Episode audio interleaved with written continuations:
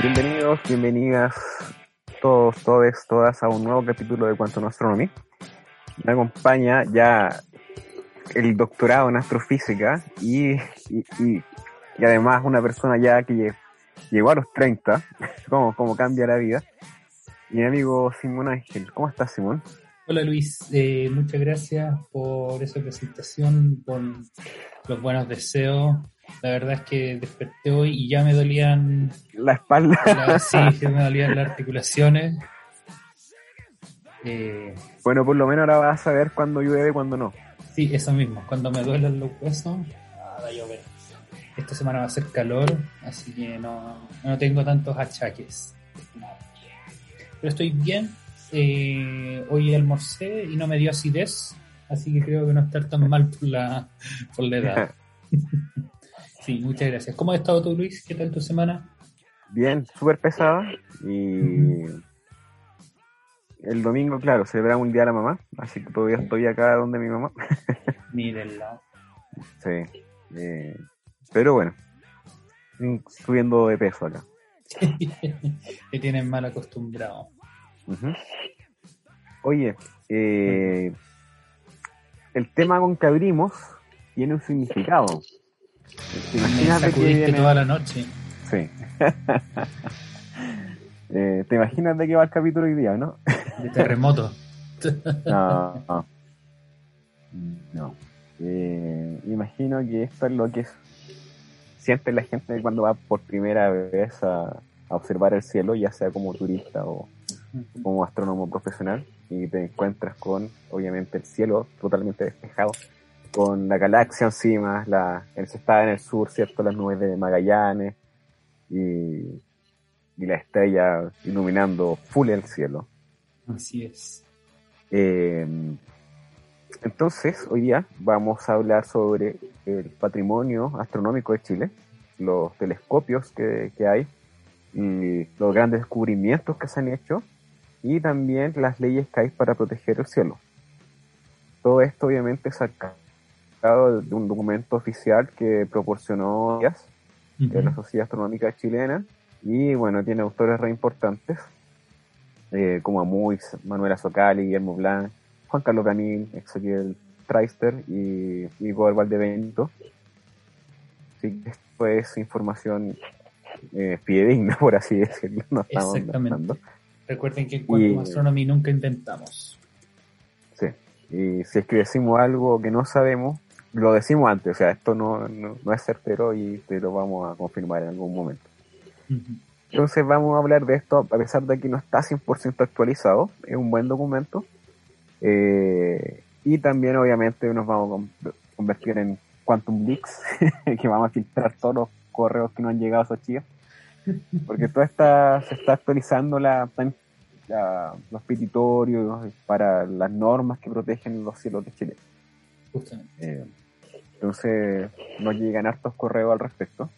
Aparte los paga la cuota. Por favor, bajan los capítulos del Quantum que nos desprestigian como astrónomos. Le hacen tanto daño al gremio. Aparte de eso, nos llega mucha información sobre qué están pasando con los telescopios y cosas por el estilo. Obviamente, es paradójico que yo lo haga. o sea, que yo hago- haya organizado este capítulo siendo el, el teórico. El teórico, sí. Pero, sin embargo, voy a ir apoyándome en la experiencia de Simón en todo lo que... eh, él ha sido el que ha visitado más los observatorios que yo. O sea, quizás nos puede ir diciendo cositas... Eh, cositas al respecto. Entonces, Obviamente. partamos. Bueno, todos siempre nos han vendido el- la pomada, ¿no? que Chile tiene los mejores cielos del mundo. Y que eh, se supone que ya en esta década de los 2020 eh, incrementará, ¿cierto?, al 70% eh, como el poder de observación de- del país. Y bueno, en general se dice que somos los ojos del mundo hacia el universo. ¿Tú podrías explicarnos un poquito aquí que estáis más? ¿Por qué, qué hace tan bacán los cielos de Chile? Sí, es una, una mezcla de varias cosas y factores, bueno, lo netamente que, hace tan bacán el cielo es netamente eh, meteorológico. Hay corrientes de agua en, eh, frente de la costa de Chile, la, la, corriente Humboldt, que trae agua muy helada desde cerca de la Antártica hacia el norte del país, que hace que el, el, aire se enfríe de cierta manera y por lo tanto eh, el, el mecanismo preciso no lo conozco, pero eso junto con el bloqueo de masas de aire que pueden venir de, eh, de Argentina y que son bloqueadas por la cordillera de Chile, hacen que eh, no se forme tantas nubes, que no haya tanta humedad en zonas muy, en zonas que por lo tanto son muy secas, como el desierto de Atacama y el Valle del Elqui. Además de eso, en esos sectores eh, el aire fluye libremente desde el océano hacia adentro. Por lo tanto, el, eso, eso, le llamamos régimen de flujo laminar, donde en promedio todas las partículas se mueven en la misma dirección que hacia donde fluye el viento. Lo opuesto, todo eso es el, el régimen turbulento.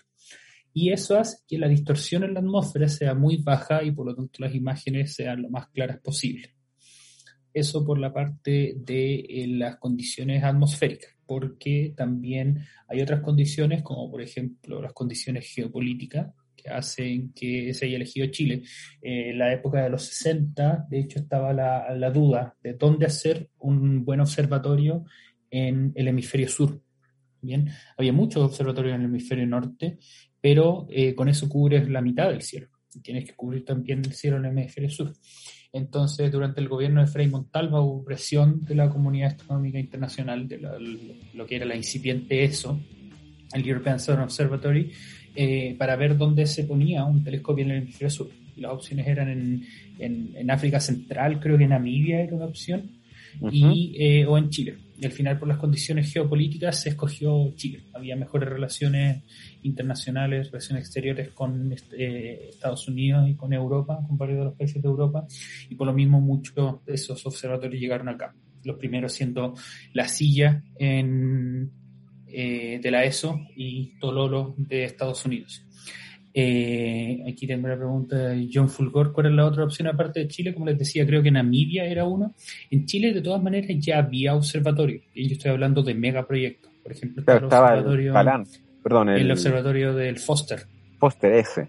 Eso, el observatorio del Foster. En ese momento no se llamaba Foster, se llamó así cuando Manuel Foster lo compró y se lo donó a la Católica. Eh, y estaba también el Observatorio de la Chile, se llamaba Observatorio Astronómico Nacional, y era un, muy pequeño telescopio y también un incipiente radiotelescopio eh, que estaba situado, creo que en Maipú, por ahí, antes de que se mudaran a las Condes. Y antes de eso, el primer observatorio que hubo en Chile fue un, eh, un observatorio que hubo en Valparaíso, que todavía se conserva como patrimonio histórico si les interesa más de eso, ah. pueden ir a ver en la página de Instagram del primer observatorio. Eh, de hecho, de hecho le pregunté a la Caro Moat sobre eso. Justamente porque John Moat, quien, quien, construyó este observatorio, yo le pregunté a ella también y me dijo que había sido su bisabuelo o algo así, o tetrabuelo, no me acuerdo. Pero sí, efectivamente era de su familia. Si quieren saber más de la Caro Moat, pueden seguir el podcast Chao Sabí. Sí con quien hemos un par de veces. Sí, yo voy a seguir rellenando con esto. Entonces, eh, eso pasó, claro, en los 60, eh, las relaciones exteriores y en particular, yo, bueno, estoy sesgado porque vengo de la católica, entonces en la católica se menciona harto que Hernán Quintana, que es profesor emérito de la, del Instituto de Astrofísica de la católica, eh, fue quien estuvo ahí en el gobierno de Eduardo Frei Montalva con la gente de Relaciones Exteriores para que llegaran efectivamente estos observatorios acá a Chile. Y sí, efectivamente eh, se, se, inauguran estos observatorios a mediados, a finales de la década de los 60, eh, en lo que sienta las bases de lo que iba a ser después la llegada de los grandes observatorios al norte del país, aprovechando estas condiciones climáticas favorables. Y primero se hicieron en el Valle el equipo la cercanía de Santiago, pero después se pudo migrar un poco más al norte, al, al desierto de Atacama. como decís tú, había leído que un factor importante que te importa al momento de construir proyectos científicos, no solamente telescopios, es la estabilidad política del país. Sí. Entonces, por ejemplo, quizás suene mal, pero quizás construir un proyecto, no sé, pues en Venezuela quizás sea súper complicado eh, llevarlo a cabo por, por la volatilidad política que puede tener. Claro. Entonces, Chile se supone que se veía ante los ojos del mundo un país súper estable políticamente, por ejemplo, después de los 90 para adelante. Eso también ha ido favoreció un, poco ese tipo de, relaciones. Claro, claro. Y, claro, sé que en Sudáfrica tienen, por ejemplo, radios telescopios, son como otro buen punto, no sé qué, que, lo hace tan bacán. Y también en Australia. Sí, pero, ahí eh, en radio no te afecta tanto la turbulencia del cielo, eso afecta más a, visible, pero sí te afecta mucho más la humedad. Por ejemplo, Alma, no, no podrías ponerlo a 2.000 metros de altura, Alma tiene que estar a 5.000 metros de altura. Claro. Y bueno, en Australia todo te mata. Así que la tasa de, astrónomos muertos eh, no sería un buen indicio. Ya, y lo otro creo que también es súper interesante es que Chile también está súper alto en el norte, tiene cerros muy altos y que probablemente eso te ajusta, o sea, te mejora la visión, ya que la luz atraviesa menos atmósfera, ¿no? Eh, sí, justamente. Los observatorios en el norte del país están todos a 2.200 metros de altura sobre el nivel del mar o más, eh, en lo que reduce la cantidad de atmósfera y por lo tanto la distorsión la, y la humedad. Y lo otro que están arriba de las nubes, ¿no? Y sí, quedan muchas veces arriba de la primera capa de nubes. Esa es una de las cosas más bonitas que hay a la hora de ir a observar. Te despiertas en la mañana temprano y sales y estás todo arriba de la primera capa de nubes. Hay nubes, por supuesto, más altas, pero son más escasas. Sobre todo los que están en el, en el Valle del Elqui, y en Tololo, eh, Cerro Pachón, y también se nota un poquito en la silla y las campanas, que son lugares donde es bien húmedo hacia la costa, bien hacia la costa de La Serena, por ejemplo, muy húmedo.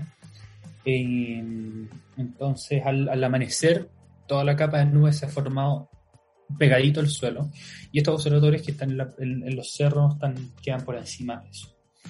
Eh, otro factor importante que tiene que ver también con el, el flujo laminar que estábamos mencionando recién es que no es llegar y poner un telescopio en cualquier cerro, o sea, tiene que ser en, algún cerro que esté en la primera línea de cerro, porque el, flujo laminar después de pasar por cualquier otro obstáculo, por, fricciones entre comillas con el obstáculo que va a pasar, va a generar una turbulencia y eso te puede arruinar la calidad de la imagen. Así que todos los observatorios están en la primera línea de los cerros. Es un buen punto, porque estaba mirando los mapitas de dónde están los telescopios y efectivamente no están, digamos, tan adentrados hacia la zona cordillerana, excepto Alma, pero eso porque están muy altos. Pero todos los demás están tirados para la costa o más o menos en el centro. Claro, claro. Paranal, de, hecho, está muy cerca de la costa. Ahí, en, las mañanas más claras se supone que se puede ver el mar desde Paranal. Yo no recuerdo haberlo visto cuando. Sí, pues. Sí, sí, no, yo lo alcancé a ver por, por suerte. Eh, claro, entonces Chile tiene un, digamos, patrimonio ahí que cuidar, pero el problema es que no lo estamos cuidando. Y claro, para, digamos, un nivel científico, el patrimonio de estos cielos es súper importante, porque obviamente trabajamos con esto y nos va dando respuesta a nosotros mismos como humanidad, y nos, también como científicos de cómo funciona el universo, que somos parte del universo, y también eh, como astroturismo, que eso es algo que de alguna forma podría explotarse mucho mejor en Chile y que no, se está haciendo. Es un poquitito que lo vamos a tocar aparte, pero tenemos cifras al respecto. Sí. Y son, y son súper paradójicas. Y tenemos experiencia eh, al respecto. Claro, y también hay arqueo, no, arqueoastronomía, eso sí, que, sí, astronomía está bien. Sí, porque es de alguna forma recopilar cierto las visiones cosmológicas y cómo apreciaban el cielo los gente nativa de Chile. Entonces, vamos un poquito con eh, la parte de instrumentación que tiene Chile ahora. Perfecto. Dice actualmente en el norte de Chile se encuentran instalados 7 de los 18 telescopios ópticos más grandes del mundo, con un diámetro mayor a 6 metros. Esta situación se repite también en otras longitudes de onda, por ejemplo en el milimétrico o submilimétrico, por eh, metro cuadrado, donde el complejo de radiotelescopio ALMA es el más poderoso y moderno del mundo. Correcto. Estos instrumentos han jugado un rol fundamental en prácticamente todos los descubrimientos astronómicos realizados en los últimos años, con la llegada de Chile de la nueva generación de telescopios gigantes. Esto, esto es lo que se viene.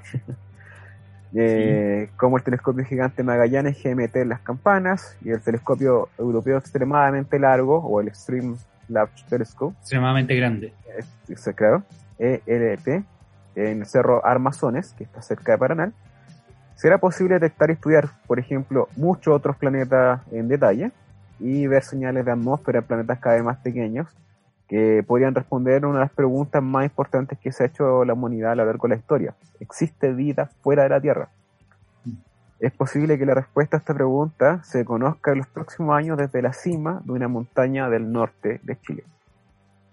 Y nosotros quizás estemos vivos para saber eso. se espera que... Lo más entretenido. Claro, se espera que en esta década quizás se pueda responder a esa pregunta. Esperemos, esperemos, esperemos.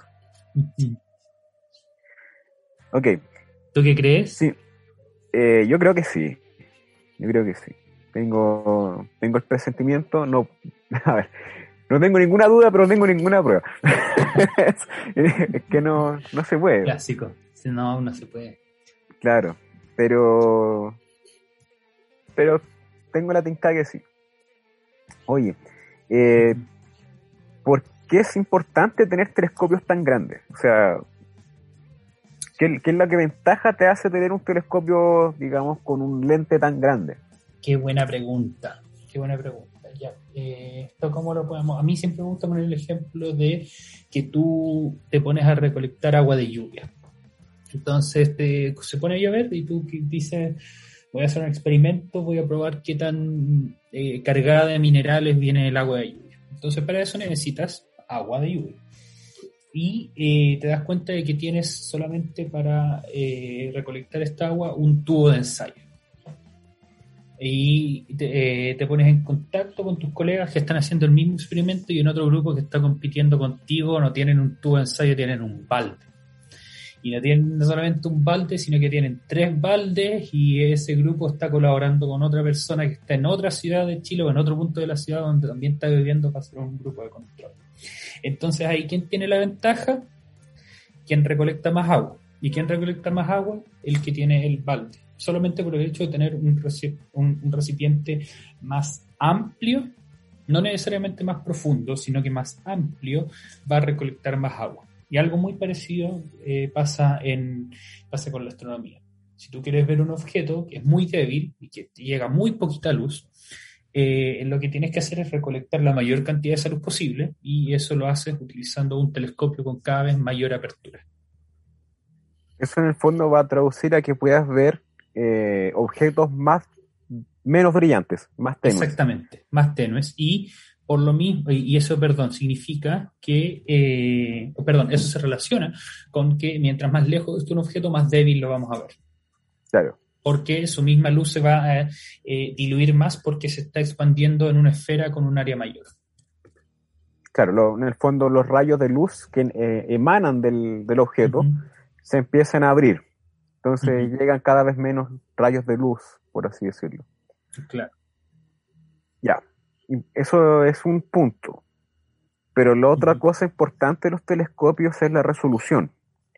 Que quiere decir que puedas distinguir los detalles de la cuestión. O sea, por ejemplo, puedes ver un punto blanco, pero si aumenta la resolución te puedes dar cuenta que no es un punto blanco, sino que son dos, por ejemplo. O son muchos, y son varias estrellas. Sí.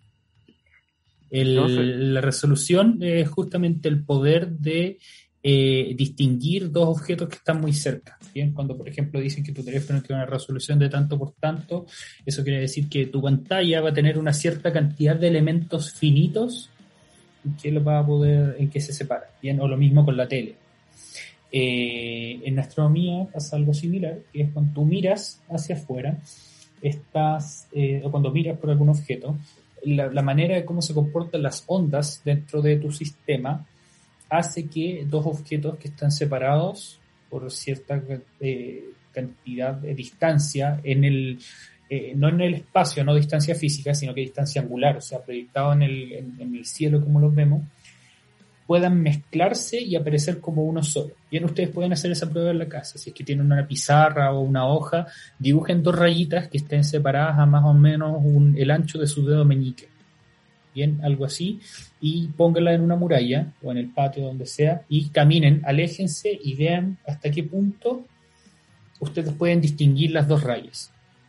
Ahí con un poco de matemática pueden calcular más o menos cuál es la resolución del ojo humano. Bien, y pueden hacer esta prueba, de hecho, de muchas maneras, si es que usan lentes o si es que no usan lentes. Eh, entonces, ese poder de resolución, que es la distancia mínima a la que pueden estar dos objetos para que los podamos separar, depende del tamaño del telescopio también. En el óptico, eh, afortunadamente nos salvamos de eso, ¿bien? Porque la resolución no solo depende del tamaño del espejo, sino que de la longitud de onda. Esto es más importante en, eh, de hecho, en, en el régimen de ondas de radio y milimétrica. Por eso las ondas de radio, perdón, los radiotelescopios son tan grandes, porque necesitan, aparte de, o sea, no es solo por recolectar más información, sino que también por la resolución. Y por lo mismo eso es interferometría también muchas veces, porque así se construye un telescopio virtualmente más grande. No se aumenta la capacidad de recolectar luz, pero sí se aumenta la capacidad de resolución. Claro. Y esa es la ventaja que tiene, por ejemplo, ALMA. Exacto. o el, el, Event Horizon Telescope, que se claro. hizo eh, la imagen del agujero negro, del torno del agujero negro de 87, con telescopios que están a una distancia de un radio de la Tierra, más o menos. Claro, claro. Y hay otros radiotelescopios que simplemente son como una antena grande, que lo que hacen es Ah, pero es el Square Kilometer Array. No, pero ese es como ALMA. Ah, sí, sí, sí, perdón. Eh, no, yo te iba a decir, por ejemplo, el de Green Bank, que está en ah, Inglaterra, ¿cierto? O... No, está en Estados Unidos. Jodel Bank, perdón. Sí, ese sí. Eh, bueno, FAST, ¿cierto? El telescopio chino, a lo que antes era adhesivo. ah, sí de 400 metros de diámetro. Una claro. Ridiculez. En el fondo lo que ellos hacían más que directamente la resolución era captar señales débiles. Ya. Y entonces vamos, vamos bien. Y ahora, claro, se vienen las nuevas generaciones donde necesitamos telescopios más grandes y más... Exacto. Eh, ¿Existe algún límite, Simón, de tamaño de telescopio, en el fondo como ya valdrá la pena seguir haciéndolos más, más grandes? No lo creo. Eh, por motivos filosóficos, digamos, yo no creo que tengamos que detenernos en algún momento. Eh, por motivos tecnológicos, ingenieriles, quizás sí. Hay algunos que, o sea, no, podéis, por ejemplo, hacer un espejo demasiado grande que quieras moverlo, ¿bien? Ya estamos llegando a los límites de la tecnología actual con el telescopio Green Bank, por ejemplo, que lo mencionamos recién, que es un radiotelescopio de 100 metros de diámetro, que es el telescopio más grande que se puede mover. Los otros como Arecibo o el, los telescopios que están en China, el FAST, están hechos en la Tierra, en un vallecito entre dos colinas. Y ahí lo que pueden mover un poco es el receptor para achuntarle a lugares que están un poquito separados del cenit. Claro. Eh, y por ejemplo, un proyecto que se quiere financiar, que, la NASA de hecho está financiando en sus primeras etapas, que es de un telescopio que está en la Luna, o que, va a estar en la Luna, ese va a ser un telescopio de un kilómetro de diámetro. Ya. ¿Pero es radio? sí. también es radiotelescopio. Ya, ya, ya. Igual, curioso, no sé. Siento que le puede llegar un piedrazo en cualquier momento. claro, claro. Y por lo mismo la idea es que no sea una placa sólida, sino que es un arreglo de muchas placas como lo que va a ser el, el, LT, que no es un espejo sólido de 39 metros, sino que son muchas piezas de, un metro y algo de diámetro. Cuando fui a Paraná había una muestra. Claro, y ahí, bueno, estos telescopios tienen distintos objetivos. Entonces ahora vamos a revisar qué es lo que se ha hecho con, con la ciencia acá, en, o sea, con estos telescopios en, Chile, las diferentes cositas que se pueden hacer. Y una de esas, y creo que el, de los, digamos, temas más populares es obviamente el planeta extrasolares, atmósfera, y también eh, aquí sí tomó la primera imagen de un exoplaneta. Eh, obviamente sabemos que los planetas se detectan mayormente por el método de velocidades radiales, que tiene que ver con el efecto Doppler que experimenta la estrella al sentir estos tirones que generan los planetas. Y también tenemos otros como el tránsito y también imagen directa. Resulta que, claro. Eh, entonces dice aquí, la utilización, a ver, como la medición de cambios periódicos de la velocidad, ya están hablando de velocidad radiales, dice la utilización de este método obtuvo su primer logro en 1995 cuando se anunció el descubrimiento del 51 Pegasi B. Recuerden que la notación de los planetas es que van poniéndole una, la, letra, ¿cierto? B, C, D, E, F, con su distancia al Sol, o a, perdón, a su estrella. A su estrella, sí. Entonces aquí en caso de la estrella 51 Pegasi, y el tener B sería el planeta que sería, estaría más cerca a esa estrella. Pues vendría un C, D, E, F, etc. Y este sería un planeta tipo gigante gaseoso, ¿cierto? Como Júpiter, orbitando una estrella similar al Sol, pero una órbita extremadamente cercana a su estrella. Mucho más cerca de lo que Mercurio orbita al Sol. Y ahí, eh, digamos, abrió todo un campo nuevo, eh, que obviamente es buscar más planetas por esta cuestión, pero también de entender por qué nuestros sistemas solares tiene esta forma y por qué estos otros, ¿cierto? Tiene el Júpiter pegado y nosotros tenemos Júpiter claro. Eh, lejos. Como por qué migraron los planetas, o también puede ser, ¿cierto?, cómo, cómo se originó con la estrella con y fue generando este disco de, protoplanetario, ¿cierto? Como eran las condiciones iniciales. Porque nosotros hasta donde entendemos cuando se formó la estrella y tienes este disco de planetas eh, protoplanetarios, que es donde se van a formar los planetas, sí. Eh, los elementos más densos tienden a irse al centro por cuestiones de densidad. Entonces, es quizás como natural que pensemos que los planetas rocosos, más sólidos, estén en el centro, ¿cierto? Y las partes más gaseosas estén afuera. Pero aquí, ¿por qué, ¿por qué el Júpiter está ahí? no sé si hay una respuesta hasta ahora. Eh, mm, hay modelos que dicen que se formó hacia afuera y migró y eh, hay, la evidencia de eso se supone que es con la distribución de las órbitas de los asteroides y, lo, y la edad más o menos o la era donde ha habido harta actividad de asteroides acá en la Tierra por ahí va la cosa. Ya. Bueno, ahí tenemos que traer a alguien que nos explique bien. Eh, ya dice, desde ese entonces se han descubierto nuevos planetas usando este mismo método, cientos de ellos descubiertos desde 2003 a través de un telescopio ubicado en el Observatorio la Silla, en la región de Coquimbo, nuestro país, en particular en el telescopio 3.6 metros junto a su estable y preciso espectógrafo de alta resolución HARPS. El HARPS, sí. High Accuracy Radial Velocity Planet Searcher. Esas son sus siglas en inglés. Sí, bacán HARPS.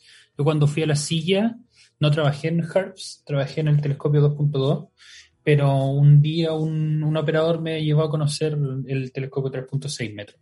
Y es una barbaridad, o sea, es como les decía, es tecnología de los 60, entonces en esa cúpula cabe un telescopio más grande que los de Paranal pero el espacio está muy mal, muy mal utilizado porque la montura que tiene es una montura eh, ecuatorial que está inclinada para seguir el movimiento de los objetos eh, con la misma inclinación del grado del, eje de rotación de la Tierra. Y así se puede seguir un objeto con solamente un movimiento en un eje. A diferencia de un objeto de, un telescopio eh, comercial, por ejemplo, que los, los eh, telescopios comerciales típicos tienen un movimiento hacia los lados y hacia arriba y abajo. Entonces, para seguir un objeto, como hacen órbitas eh, oblicuas con respecto al horizonte, tienen que moverse un poquito para arriba, un poquito para el lado, un poquito para arriba, un poquito para el lado. Y si lo quieres seguir todo el rato para tomar una imagen, además tienes que ir rotando la cámara, porque te va rotando el campo de visión. Oh, ¿verdad? Eh, entonces ahora se puede controlar mucho mejor ese seguimiento y se puede hacer una montura más chica en una cúpula también más chica. Pero esa es una cuestión que tiene cinco pisos para llegar a la plataforma de observación y eso también tiene que ver con cómo se hacía la astronomía antes, que la sala de control estaba ahí mismo. Ahora todos los telescopios se controlan desde el mismo lugar, pero remotamente. Tienes que manejar un par de kilómetros para llegar de la sala de control a los telescopios, pero nada terrible. Claro, la Carla Fuente estaba de operadora de telescopio. Dije que un día le íbamos a traer. Encantada venía para que nos cuente Bacán, su bacán. experiencia de controladora de telescopio. Excelente. Sí, y cómo, y cómo disfruta de la comida de allá. Lo mejor de los telescopios. Sí. Ya, dice, entre dicho descubrimiento destaca el sistema GLISE, o GLIS, ¿cómo se pronuncia? Liz, sí. GLIS 581, en particular el planeta GLIS 581G, cacha, G. Sí, o sea, son un montón. Fíjate, Esa parte del B, porque la es la estrella. B. C, D, E, F, G, son seis. 6, cuya masa es solo 2.2 veces la de nuestra Tierra y tiene una órbita en lo que se conoce como la zona habitable.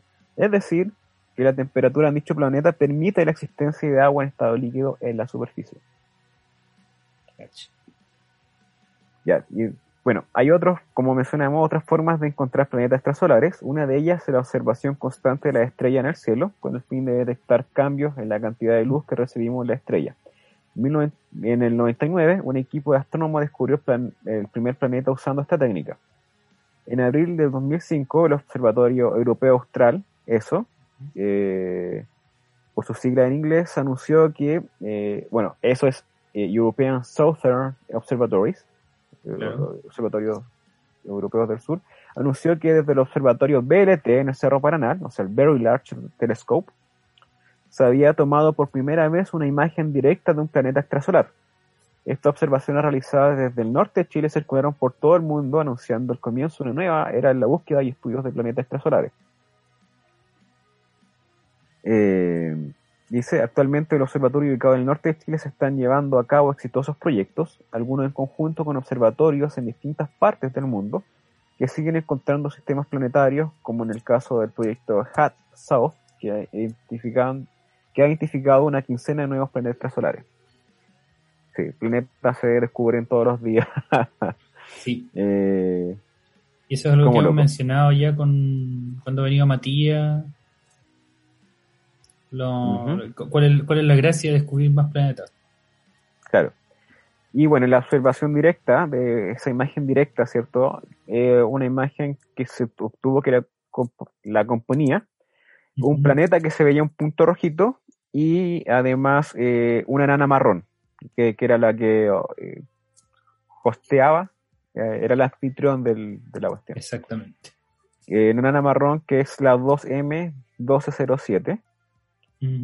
Y claro, fue tomada por primera vez en el, por el BLT del 2004. A ver si puedo compartir pantalla para el... Don Fulgor, ¿no me puede dar permiso para compartir pantalla? Enseguida. Para el- que si no están viendo por YouTube puedan ver la imagen inmediatamente. Ya está listo. Gracias. Esa voz que escuchaban ustedes tan melodiosa era de Don Fulgor, que Hay quedarse en como- el anonimato. Ahí como la pueden ver, que está la nana marrón en el centro, bueno, eh, se ve blanca. y abajito está el planetita, que sería un planeta gigante gaseoso, si no me equivoco.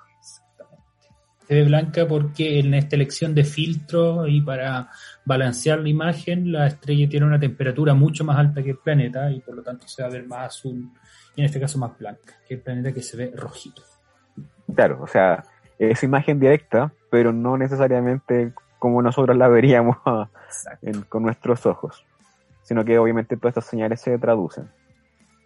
Y eh, otro punto importante, ¿cierto? Que es el Pale Red Dot, que creo que hemos hablado de este, eh, que fue un descubrimiento muy importante un planeta extrasolar que está eh, en Próxima Centauri B. o sea, perdón, que está en Próxima Centauri, este sería Próxima Centauri B, que es el, el planeta más cercano extrasolar porque está orbitando la estrella más cercana que, que está al Sol. po. Exactamente.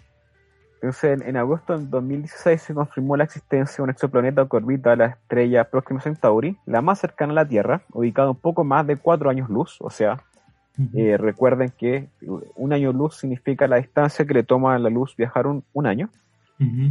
Eh, o sea, la distancia que recorre la luz en un año. Entonces, si haya vida y los contactamos, los WhatsApp, digamos, se van a demorar cuatro años en llegar. Y cuatro años de vuelta. Y cuatro años de vuelta. La fome del mundo. sí.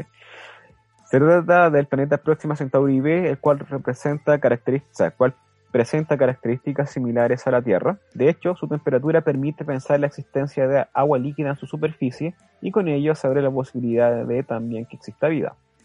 Este descubrimiento fue posible gracias a un trabajo colaborativo en el marco del proyecto Pale Red Dot.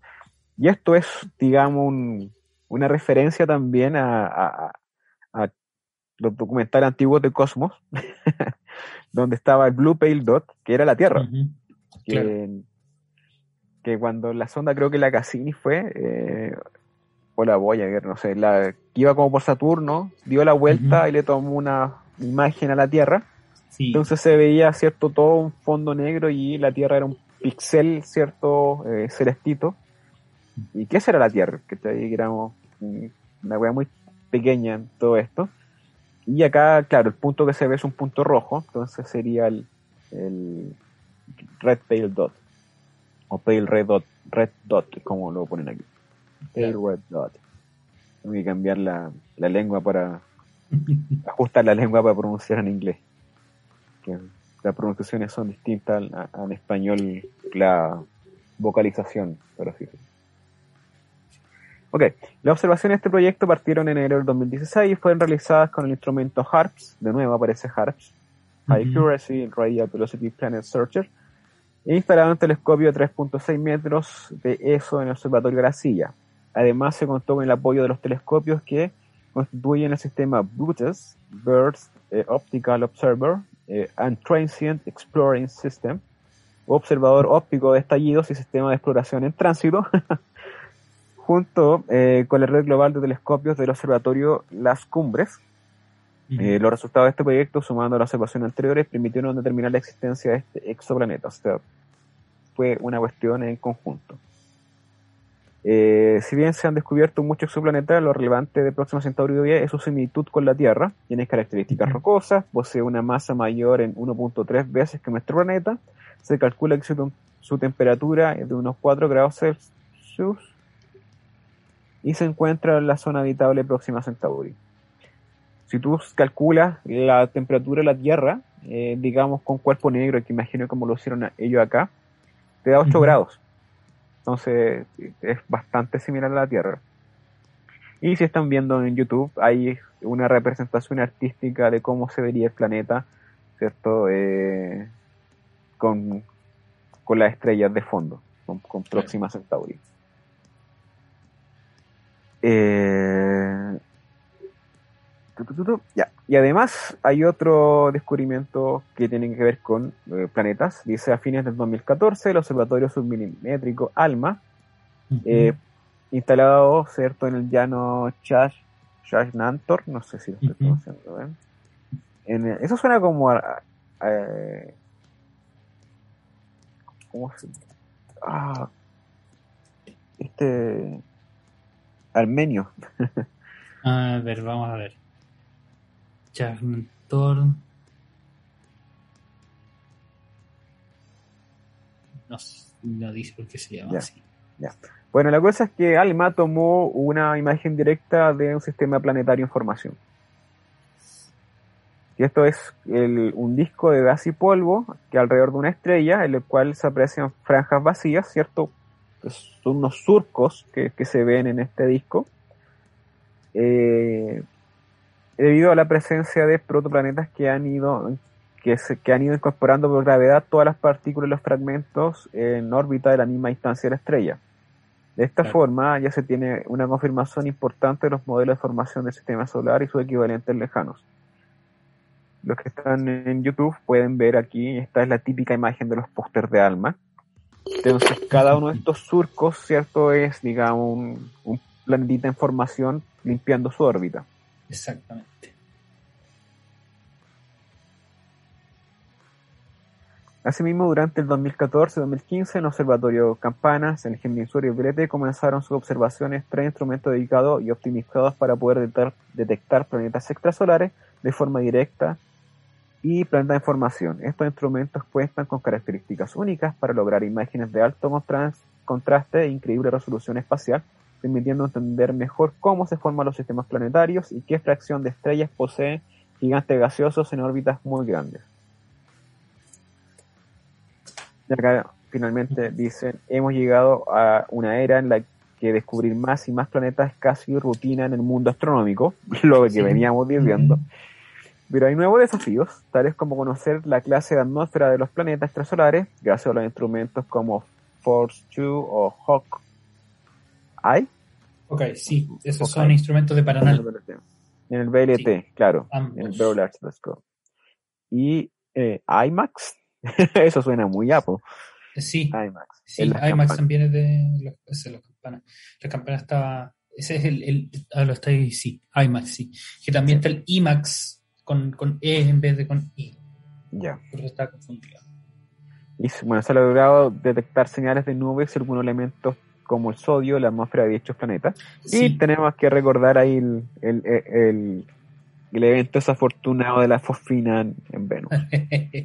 es verdad, aunque la técnica es diferente. Para detectar atmósferas de planeta no se puede tomar un espectro porque la señal del planeta es muy débil comparada con la de la estrella. Eh, al menos no con la tecnología que tenemos disponible hoy en día. Lo que se hace es una técnica que se llama espectroscopía de transmisión y que se aprovechen los tránsitos de los planetas no me acuerdo si esto lo hablamos cuando estuvo Felipe Rojas con nosotros acá en el programa. Pero básicamente es como si tú te tomaras una radiografía, ¿bien? Si una persona te, observa con rayos X, va a ver un esqueleto. Eh, si te observa invisible, va a ver toda la capa de músculo y grasa que hay envolviendo ese esqueleto, entonces te va a ver más grande.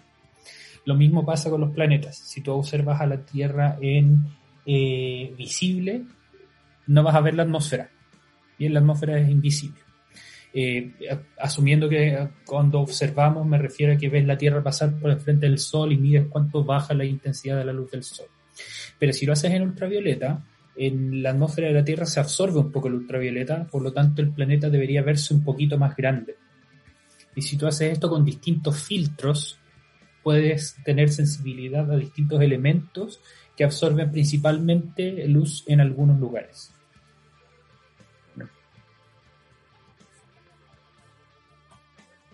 Interesante. Ahora hay que desarrollar tecnología para, para poder observar todo eso.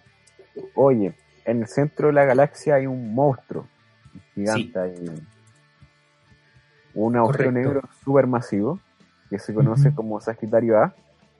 Sería el, agujero negro supermasivo más cercano a la Tierra y estaría aproximadamente a una distancia de 26.000 años luz. O sea, lo, que estamos observando del agujero negro ahora es algo que pasó hace 26.000 años. Y la pregunta es, ¿qué es lo que, ¿cómo estaba la Tierra hace 26.000 años? Uf, eh, eso lo deberíamos poder saber. Estábamos en una en una mm, era glacial. No lo sé. Yo soy re malo con la historia de la Tierra. ¿eh? También yo. Déjame ver si es que. Así que no, así que no me lo voy a jugar con nada. Yo ni siquiera sé si están los dinosaurios, ¿no? ah, no, pues eso no, pues los dinosaurios son 25 millones de años. Va a venir el pato y te va, te va a retar. Sí, a ver, aquí hay algo. Tu, tu, tu, paralítico.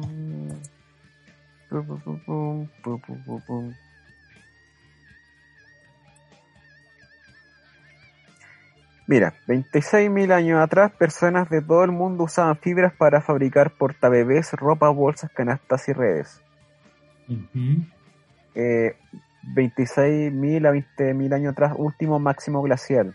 No sé si tenías razón. Ya, estábamos bien. Claro.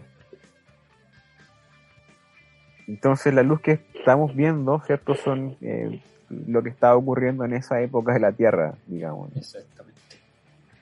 Eh, bueno, con la llegada al país de nuevos detectores infrarrojos con mejor resolución, mayor sensibilidad y novedosas técnicas de observación a principios de los años 90, se pudo identificar un grupo de estrellas muy cercano a Sagitario A, el agujero negro, desde el telescopio NTT ubicado en el Observatorio La Silla.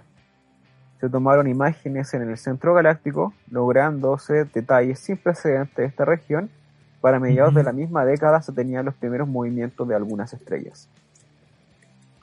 ¿Por qué había que ver la estrella alrededor, Simón? Uf, porque hasta donde sabemos la mecánica y la relatividad general, para ser un poco más, más preciso, aplican en todos los lugares del universo. Entonces, si es que estudias el movimiento de esa estrella y aplicando en, primer orden tercera ley de Kepler y con un poco más de precisión relatividad general, puedes calcular cuál es la masa que están orbitando esas estrellas. Y hay una en particular que se llama S2, eh, que tiene una órbita que es bastante corta, porque es la estrella que podemos observar que está más cercana al, agujero, al objeto central de la Vía Láctea. Bien, y eh, una órbita, como dice ahí, de solamente 15.2 años, que es una escala de tiempo que se puede observar en astronomía. De hecho, observable por una generación. Entonces, con la tecnología que tenemos acá, lo observamos, dio una vuelta y con los parámetros orbitales, con la observación que hicimos, y además teniendo una muy buena idea más o menos de cuál es el efecto de proyección, porque puede ser que esa órbita esté completamente perpendicular a la observación de acá en la Tierra, o puede que no hayamos tenido suerte y que esté completamente en línea. Acá, afortunadamente, podemos calcular más o menos el efecto de proyección y con eso se llega a la conclusión de que está orbitando una masa de 1.4 millones de veces la masa del Sol. No, Eh, no, o 6 millones de veces la masa del Sol, no me acuerdo, 4 Aquí millones está. de veces la masa del Sol. 3.5 dice aquí. No, ahí dice 3.5 la distancia en el túnel Sol. 3.5 millones de veces la masa del Sol. Ahí está, abajo. En el 2012 publicó el artículo basado en datos de distintos telescopios e instrumentos, casi todos de la ESO de la Silla Paranal, que incluye detalles de una órbita en particular, una estrella denominada S2 que tenía dos tercios de su órbita recorrida desde que se había comenzado a observar una órbita de solo 15.2 años, es lo que decía Simón, y que pasaba solo 17 horas luz desde su punto al cual orbi- eh, orbitaba, algo así como 3.5 veces la distancia de Neptuno al Sol, o sea, Claro. pasaba súper cerca. El resultado era claro, el recorrido realizado demuestra que la órbita, un objeto, el cual tiene aproximadamente 3.5 millones de veces la masa del Sol, eh, con ello se confirmó que el centro de la Vía Láctea hay un agujero negro supermasivo. ¿Cuál era el tamaño de este bicho? Era como el sistema solar, ¿o no? Eh, según el, el radio de Schwarzschild, para eso. Vamos a ver, tengo abierta aquí la página de Wikipedia. Mm. Mm, mm, mm.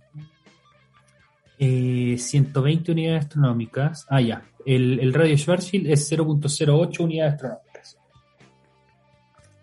¿Acá? El radio Schwarzschild para este objeto ¿Ya? es 0.08 unidades astronómicas. Ya.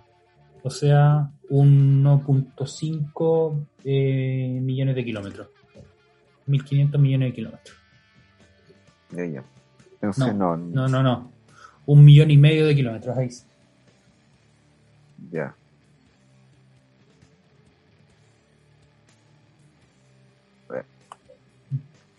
El, el- lo que tú dices tú de las 120 unidades astronómicas, que son más o menos el tamaño de, bueno, un poco más grande que el sistema solar, es eh, examinando la órbita S2 de manera kepleriana. Entonces, Sí. con ese análisis se determina que la masa es 2.6 millones de masas solares confinadas en un radio de no más de 120 unidades astronómicas. Dale. Dale, dale. Sí. Mm. Porque esa es la cuestión, pues, es que son muchas masas, o sea, es un objeto muy, muy, muy pero sin embargo no es tan, tan, tan grande, o sea, no es, digamos, de años luz de distancia, sino que es más chico que el sistema solar. Sí, No sé, mucho más claro, chico. Así que es igual es cuático que algo tan chico eh, mantenga gran parte de la galaxia unida. O sea, se- Ya, es ahí- recordando ahí- que agujero negro y materia Sí. oscura. Ahí hay un- una concepción errada que suele haber. Hay ¿Ya? una relación entre la masa de un agujero negro y algunas propiedades de la galaxia. Hay una relación entre la masa del agujero negro y la masa del bulbo de la galaxia, que es la región central. Ya, Sin embargo, existe algo que se llama la esfera de influencia del agujero negro, que es el, el radio aproximado en el cual atrapado de masa de estrellas y de gas hay una masa igual a la del agujero negro. Ese dato, cuánto es en la Vía Láctea, no lo conozco, pero por lo general es muy poco, muy poco, como unas decenas de parsec a lo más, sobre todo para estos agujeros negros chiquitos. Entonces, la gravedad del agujero negro no es la que hace que la galaxia se haya unido. Hay hipótesis, eso sí, que dicen que a partir de los agujeros negros primordiales, alrededor de eso se formaron las galaxias. Pero de esa Ya. parte de la cosmología y modelos de formación y evolución de galaxias no me manejo tanto, así que prefiero estar Dale, ahí dale. nomás. sí, yo no he hecho nada de eso. Así que- Pero es curioso que hasta ahora se- tengo entendido que en los centros de las galaxias deberían haber agujeros negros. Sí, en los centros de todas las galaxias prácticamente hay agujeros negros, galaxias grandes. Claro. Y eso, claro, es, es un resultado súper importante, súper potente también. No es como Sí. algo que sea a la ligera. Entonces dice, hoy se encuentra en Gravity, el instrumento que ya comenzó a probarse en el VLT Observatorio Paranal, que permitirá observar la órbita de las estrellas más cercanas al agujero negro con una precisión sin precedentes. Y de hecho, una de las cosas que se hizo hace poco, no hace tan poco, era también ver que estas estrellas, eh, cuando se acercaban al agujero negro, se enrojecían, lo que se llama el redshift gra- gravitacional. Exacto. Entonces eso fue otra prueba al respecto. Sí, eso mismo te iba a preguntar, si es que podías explicar un poquito de ese redshift gravitacional. Que lo hemos hablado de todas maneras en otros episodios de relatividad general, pero es bueno recordarlo. Claro, el, el campo gravitacional alrededor, bueno, perdón, el- la gravedad del agujero negro, ¿cierto? En el fondo es espacio-tiempo distorsionado. Eso quiere decir que se va a distorsionar las longitudes y también los tics.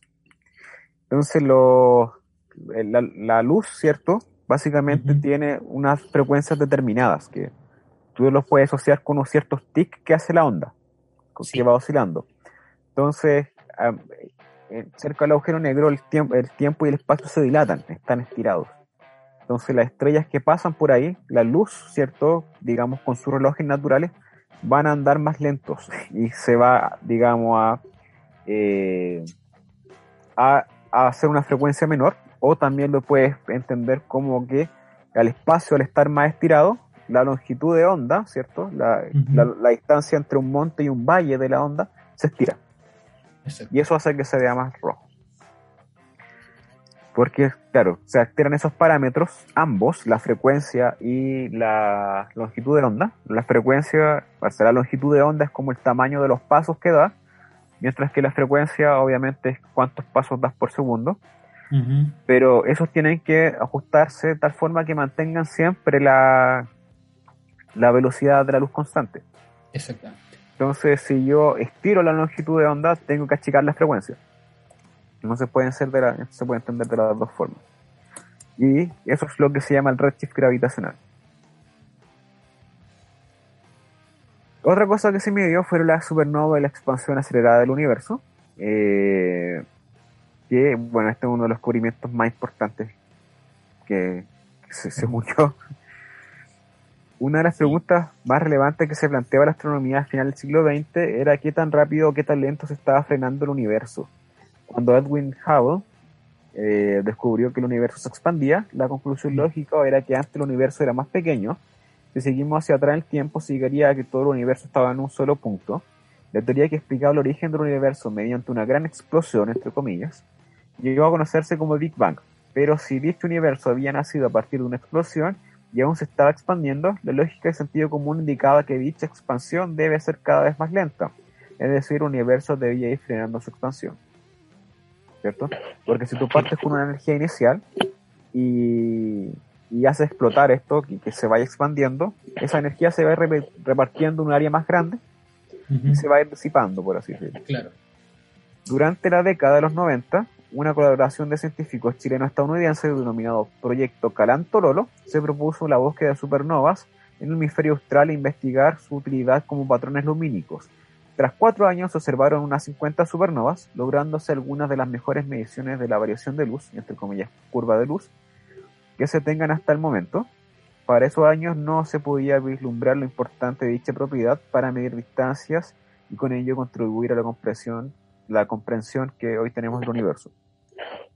Hicimos un capítulo de medición de distancia y donde hablábamos que se ocupaban supernovas para medir distancia. Se ocupan para medir distancia entre galaxias porque son tan brillantes que tú las puedes ubicar en otras galaxias. ¿Qué tan frecuente eran las supernovas? No me acuerdo. Es una por, ah, por eh, siglo por años. galaxia. Sí. Una más o menos. menos cada 100 años, sí. Las supernovas son... ultra redondeado. Sí, sí. De hecho hay galaxias que son más activas que otras y, y cosas por Exacto. estilo. Sí, una galaxia más grande va a tener más estrellas y por lo tanto más supernova. Las supernovas son fenómenos muy energéticos producidos por la completa o parcial explosión de una estrella que al final de su vida, dependiendo si la estrella está aislada o se encuentra en un sistema binario, se producen dos tipos distintos de supernovas. Ambas llegan a ser tan luminosas como todas las galaxias donde se producen, pero la luz que emiten tiene características distintas. Eh, y claro, a partir de eso se pueden calcular ciertas distancias. Eh, fue en Chile mediante la supernova descubierta en el proyecto Carantololo que se sentaron las bases para estandarizar el brillo de estas y trazar la expansión del universo local. Ahora bien, para ver el cambio en la velocidad de expansión se necesitan otros dos proyectos más que tuvieron como objetivo buscar supernovas a distancias mucho mayores. El High Z o High Redshift, SZ de Redshift, eh, Supernova Search, búsqueda de supernovas de alto redshift y el Supernova Cosmology Project. Una vez más observatorio ubicado en Chile y Estados Unidos jugaron el papel clave para el desarrollo de dichos proyectos. Este trabajo conjunto entre astrónomos chilenos y estadounidenses permitió generar una metodología para medir distancias de galaxias lejanas con una precisión, precisión hasta entonces inexistente. Bueno, este proyecto cabe destacar que participó Massa y Amuy, si no me equivoco. Eh, sí, en, está en el proyecto Calantololo, efectivamente. Ahí, Eh. si es que ustedes quieren ver un poco más de eso, tienen dos opciones que recomiendo. Hay un documental que hizo Ricardo García, que lo pueden conocer como Astroblog, eh, donde habla de. se llama Expansión Acelerada. Eh, voy a ver si es que está en YouTube. Expansión Acelerada. Eh, sí, está. Eh, está en inglés, no está en español, no sé por qué. Em, y el otro recurso que recomiendo es un libro que está en inglés que se llama The 4% Universe, donde también se cuenta esa, esa historia. En 1998 ambos proyectos presentaron sus resultados y la sorpresa no, se, no pudo ser mayor. El factor de desacel- desacel- desaceleración del universo era negativo. La medición de la supernova distantes contradecían todo lógico ¿eh? Indicaban con los datos científicos que el universo, a diferencia de lo que entonces se pensaba, se expande aceleradamente. Durante los años siguientes, la evidencia a favor de la idea del universo en expansión acelerada siguió acumulándose hasta el punto en el año 2011. Dicho descubrimiento fue galardonado con el Premio Nobel de Física, reconociéndose la importante contribución de las investigaciones realizadas en Chile a través del proyecto Carantololo. Eh, actualmente desde nuestro país varios proyectos se dedican a la búsqueda de supernovas, ya que es necesario entender mejor cómo las explosiones y cuál es la física de dicho objeto. Si no me equivoco, en, en, en el Foster están las placas que ocupaban para ver supernovas. En el Foster hay placas, no sé si se hizo observación de supernova en el, en el Foster. Sí, creo que hasta la... espectros. Ya. Sí, hay placas con espectros de estrellas, es bien bonito eso. Hacia el 2021 llegará a Cerro Vecino La Serena el observatorio Large Synoptic Survey Telescope, LSST, Ujú. cuya principal motivación es justamente mapear todo el cielo austral en búsqueda de objetos muy lejanos que varía su brillo, tales como la supernova. Entonces aquí se Ese van a- proyecto- Ese proyector se llama el Vera Rubin Telescope. Y bueno, la idea, ¿cierto?, de, esta cuestión es mapear rápido y generar toneladas de, datos y, ver qué, es lo que cambia el cielo, en el cielo. Responder a la pregunta de cómo se expande el universo abrió muchos interrogantes. ¿Qué hace el universo que se expande de forma acelerada? ¿Cuál es la composición del universo? ¿Cuál es el destino final? Y básicamente todo esto lleva a lo que nosotros conocemos como todos los que tratan de estudiar qué es lo que es la energía oscura. Y eso sería como el motor de, este, de esta cuestión. Exactamente, que eso que es el, principal componente según el, el modelo Lambda Cold Dark Matter, que es el que mejor describe el universo. Y bueno, acá tenemos el DECAM, el Dark Energy Camera, el telescopio 4 metros Cerro Telolo, usa tecnología de punta para elucidar la naturaleza de la llamada energía oscura, el cual se cree que estaría detrás de la expansión acelerada del universo. Entonces, como recordatorio, la energía oscura eh, es este motor que estaría expandiendo el universo y que aparece naturalmente en las ecuaciones de Einstein, no natural, se monadeo, pero es necesario para que no todo se contraiga, ¿cierto? Sino que se expanda. Y no aparece, digamos, en el modelo estándar de física particular. No es, digamos, eh, no sé, hasta ahora no hay modelos cuánticos que expliquen satisfactoriamente esto. Eh, eh, digamos, establecido formalmente, ¿cierto? Están estas otras versiones alternativas que se tienen que testear y, ver qué es lo que están produciendo. Y, y, quizás con todo esto que hemos hablado, por ejemplo, de los mones y la física que está más allá del modelo estándar, quizás se pueda llegar a hacer un match entre astronomía y física nuevamente. Eh, ¿Qué más? Brotes de rayos gamma, se los llama ray burst. Eh, de hecho, se, aquí se, eh, o sea, el universo es súper hostil y hay estallidos de rayos gamma, de, de, radio, etcétera, son ráfagas de estas ondas que nos llegan. Y acá se encontró eh, una de las más lejanas, eh, emitida 600 millones de años después del Big Bang. Eso quiere decir que está lejos y muy antigua. Eh, dice, eh, para realizar esta misión requiere combinar grandes telescopios instalados en el norte de Chile como las excelentes condiciones atmosféricas existentes. En este caso, gracias a las observaciones del Berlage Telescope, se pudo establecer la distancia siendo el objeto más lejano descubierto hasta ahora. Igual siempre hemos dicho que, que estas cosas, los rechifaltos, se lo creen ellos, no. no, no, somos nadie para... no de legitimar su estudio.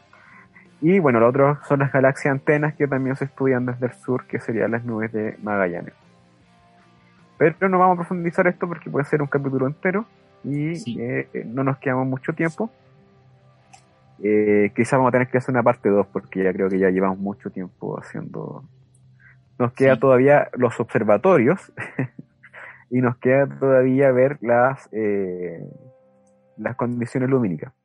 Así que en las partes observatorios creo que Simón puede compartir harta información porque, eh, por así decirlo, ha viajado mucho observatorio. Sí, así que ahí nos va a contar su experiencia. Entonces, dejémoslo hasta acá, dejémoslo hasta acá y, hagamos la parte 2 la próxima semana y a ver si le digo a la Carla que nos acompañe. Ya, estaría bueno, bueno. Sí, para dejar descansar a, a Pancho. Y a ti para que te vayas a celebrar tu cumpleaños como corresponde. Adivina qué tenemos para la 11. Eh, completo.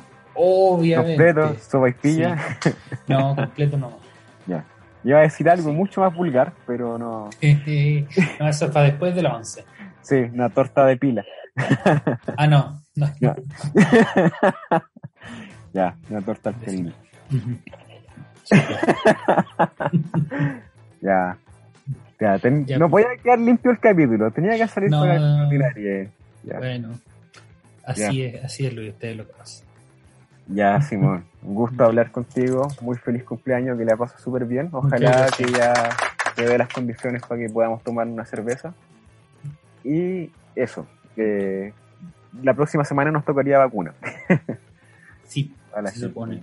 Eh, hoy hablando de cerveza, Intrinsicals sacó una que se llama Master of a Puppets una American Pale Ale inspirada con Master of Puppets de Metallica. La etiqueta está bien bonita, así que ahí vayan a verla. Buena, buena, buena, buena. Eso, que esté muy bien cuídense harto y revisen nuestras redes. No subimos muchos posts, pero sí subimos hartos memes. Y nos pueden escribir. La gente Sí. no, bueno, nos escribe y nos Vayan a darnos cariño, sí. Sí. Cuídense mucho. Y los dejamos. Bueno, esta, eh, esta canción de cierre era porque íbamos a hablar de la contaminación lumínica, pero no alcanzamos. Esta canción se llama Hit the Likes de Metallica, la primera del Kill Em All. La primera canción del primer disco de Metal. Ujú. Eso, Cuídense mucho. adiós. Nos vemos.